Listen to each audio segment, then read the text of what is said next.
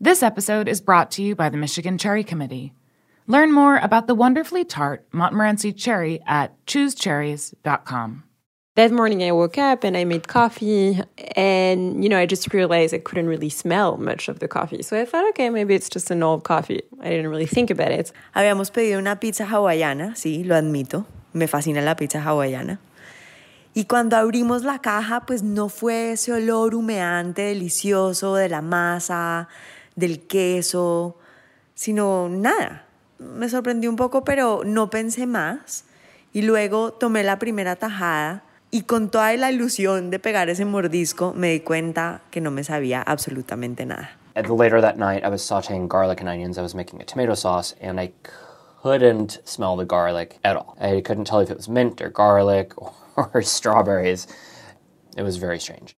My friend had given me delicious fluke and I decided that I'd have it with some marinara sauce for dinner and some vegetables. I cooked the fish, I put the sauce on, I sat down to eat it, I presented it beautifully, and I was so disappointed when I bit in and it literally had no flavor. Fui al refrigerador y saqué un yogur de vainilla, Sigis, y me lo empecé a comer y sentí que, que sabía como entre metálico, químico, súper raro. Bajé, compré un par más diferentes marcas, me empecé a comer todos los demás y todo tenía el mismo como sabor químico, como un aftertaste de una medicina, muy bizarro, muy raro.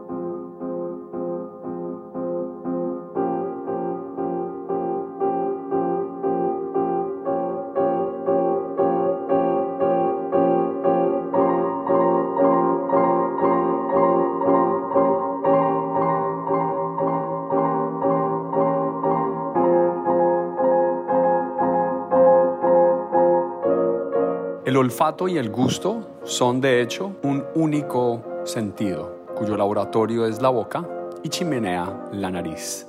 Frase de Brillant Savarin. Mi nombre es Diego Senior. Y yo soy Mariana Velázquez. Y esto es Buen Limón Radio.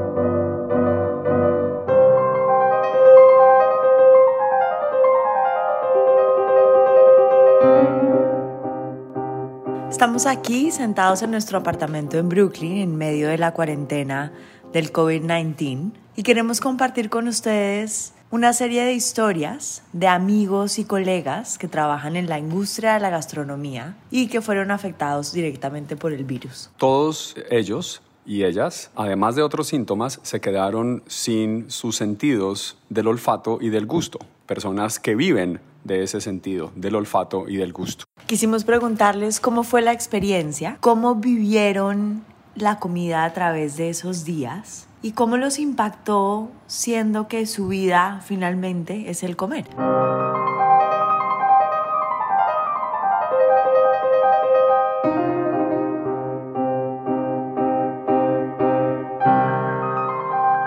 After a couple days of having no taste, I started to freak out, obviously, and I'm a cook, and this is how I make my money. You know, I, this was before they had said that COVID caused loss of uh, smell and taste. What I realized first, I was like, okay, well, let's focus on texture, right? So lots of crunchy things. I love texture anyway in my food. I love putting breadcrumbs on nearly everything. So I thought, well, let's just focus on that. The most important thing is that I, I loved ice cream. That creaminess, the texture of the softness. So here I thought I was going to lose weight, and I started eating a pint of ice cream every night because it was my.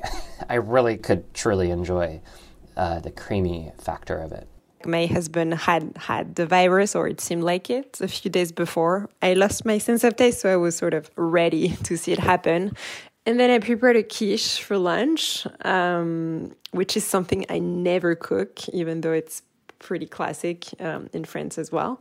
Um, but this chef we know on Instagram was giving a lesson to make a quiche, and I was really excited to sort of get back to this grandmother kind of recipe. And then as I started to um, fry garlic and onions to start the the filling, I realized I really couldn't smell any of it. And I would add salt and more garlic, and I couldn't smell anything. Um, and that's when I realized that was it. I was fucked, basically. I was pretty annoyed by it, but I thought, you know what? As long as I recover my taste for my birthday in a couple of days, um, in a few days, I should be fine. What I realized is that the only things that tasted good to me were very acidic foods or very tart foods. So I had some cherry juice. So I was drinking cherry juice. I had some unsweetened cranberry juice. I was having the spicy ginger um, juice. And then I was also uh, eating just broths and soups that I made incredibly spicy. I was adding hot sauce, salsas, anything to give it spice. And very brothy things. So it was very uncomfortable situation to not be able to taste, uh, which made me eat less. For one side was great, for another side was like very unhappy not to be able to eat all the beautiful food that we were cooking. During this time, I was basically having kombucha and uh, refreshing drinks no much food. I was not hungry because I could taste nothing. I may have a lot of uh, arepas with cheese and then slowly start incorporating more food, but usually it was with the soup or something light. So I was eating basic food and then after the fifth, sixth, seventh day, I start uh, tasting better and better.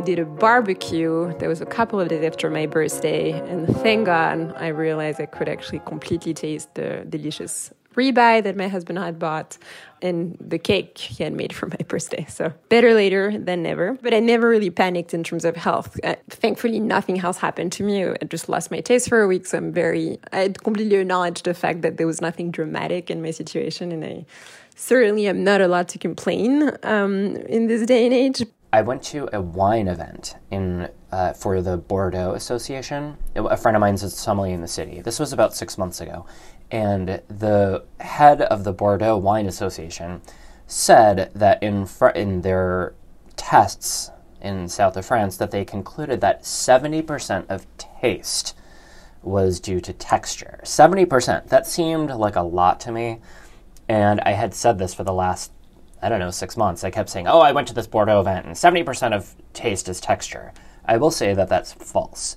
That it's probably more like 40% or 50%. So, yes, that is true. And yes, there is a lot of texture within taste, but let me tell you, lost, losing my sense of taste, I'm like, no, no, no, no, no. They are, they work in, they work in unison, they work together, they're symbiotic. And uh, I guess the major lesson is I'm learning to just enjoy anything that I can taste and to taste it slowly and to just enjoy it. I had cravings for red meat and I wanted really rare red meat, and that was something I could really taste. And I couldn't understand why I suddenly wanted meat because I don't generally eat a lot of meat, but it's all I could think about. Um, and I later found out that another friend who had the virus had the same thing, and it's because meat has a lot of zinc. And often you can't get the same amount of zinc from a pill as you could from eating the food. So that's why I was craving the red meat. The, re- the way it impacted me is I just followed my natural um, body telling me what I wanted to drink and eat.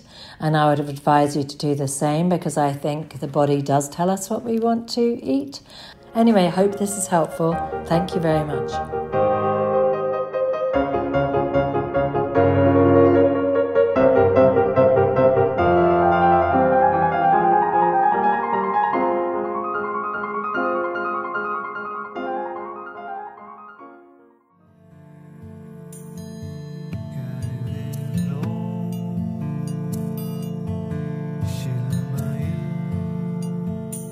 This episode is brought to you by the Michigan Cherry Committee. A cherry isn't just a cherry. When it comes to tart cherries, the wonderfully US grown Montmorency tart cherry variety is the cherry with more. They're available year round, dried, frozen, canned, juice, and concentrate. US Montmorency tart cherries are also one of America's superfruit, which means they're good for you. Tart cherries contain many antioxidants and beneficial phytonutrients, including anthocyanins, the pigments that give tart cherries their beautiful red color. And don't forget about flavor. U.S. Montmorency's unique sour sweet profile makes them an excellent addition to yogurt, oatmeal, salads, trail mix, and of course, a classic cherry pie. Learn more about the wonderfully US grown Montmorency tart cherry at choosecherries.com.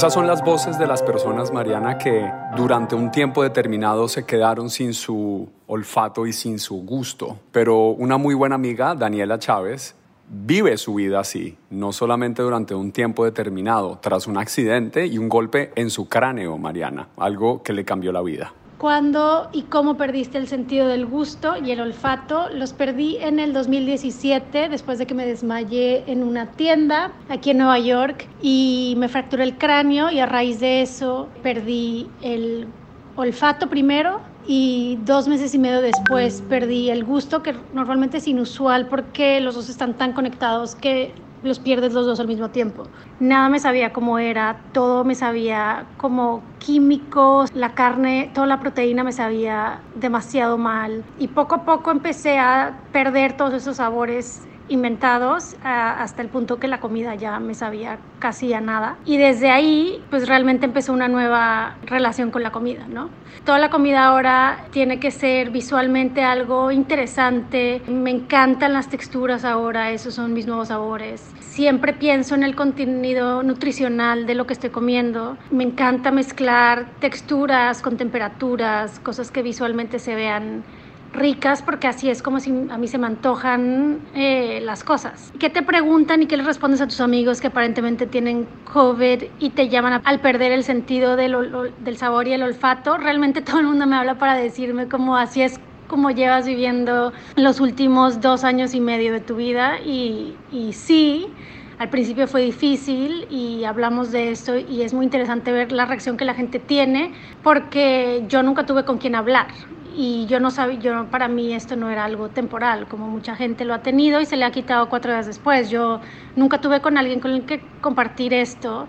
Entonces es muy interesante hablar con esa gente que, que me ha llamado para realmente decir, te pienso y qué raro es experimentar la comida así, pero siempre sabiendo que, que lo van a poder regresar. Entonces como que siento que ha, ha, brindado un poquito más de spotlight a lo que me está pasando y, y se ha estado escribiendo un poco más de artículos, que para mí es más interesante porque puedo leer un poco más y puedo tener un poco más de esperanza de que me, que me regrese si es que alguien está poniendo más como atención. Y así terminamos este episodio de Buen Limón Radio. Gracias por acompañarnos y ojalá que todos en este momento en casa sigamos pudiendo probar, oler y saborear la vida, los momentos y esta oportunidad de pausa.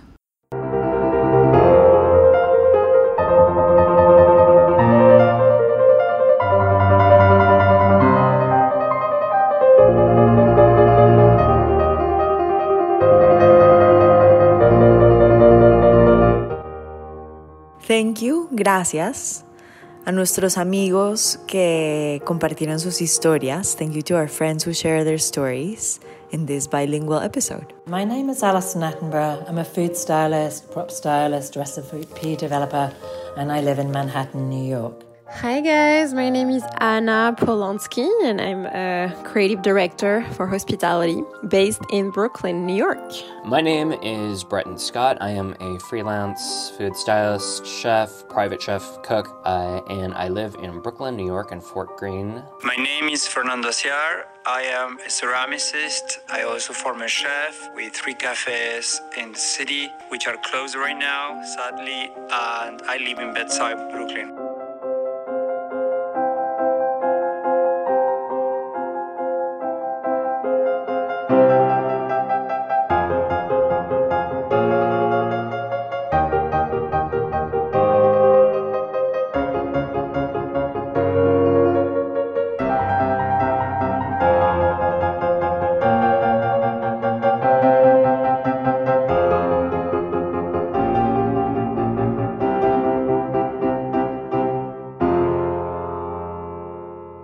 Buen Limón is powered by Simplecast. Thanks for listening to Heritage Radio Network, food radio supported by you.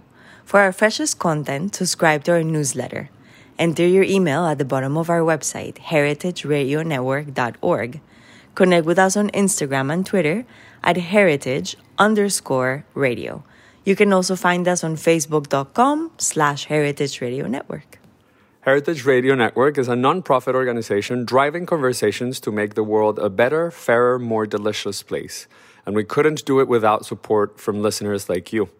Want to be part of the food world's most innovative community? Subscribe to the shows you like, tell your friends, and please join the HRN family by becoming a member. Just click on the beating heart at the top right of our homepage. Thanks for listening.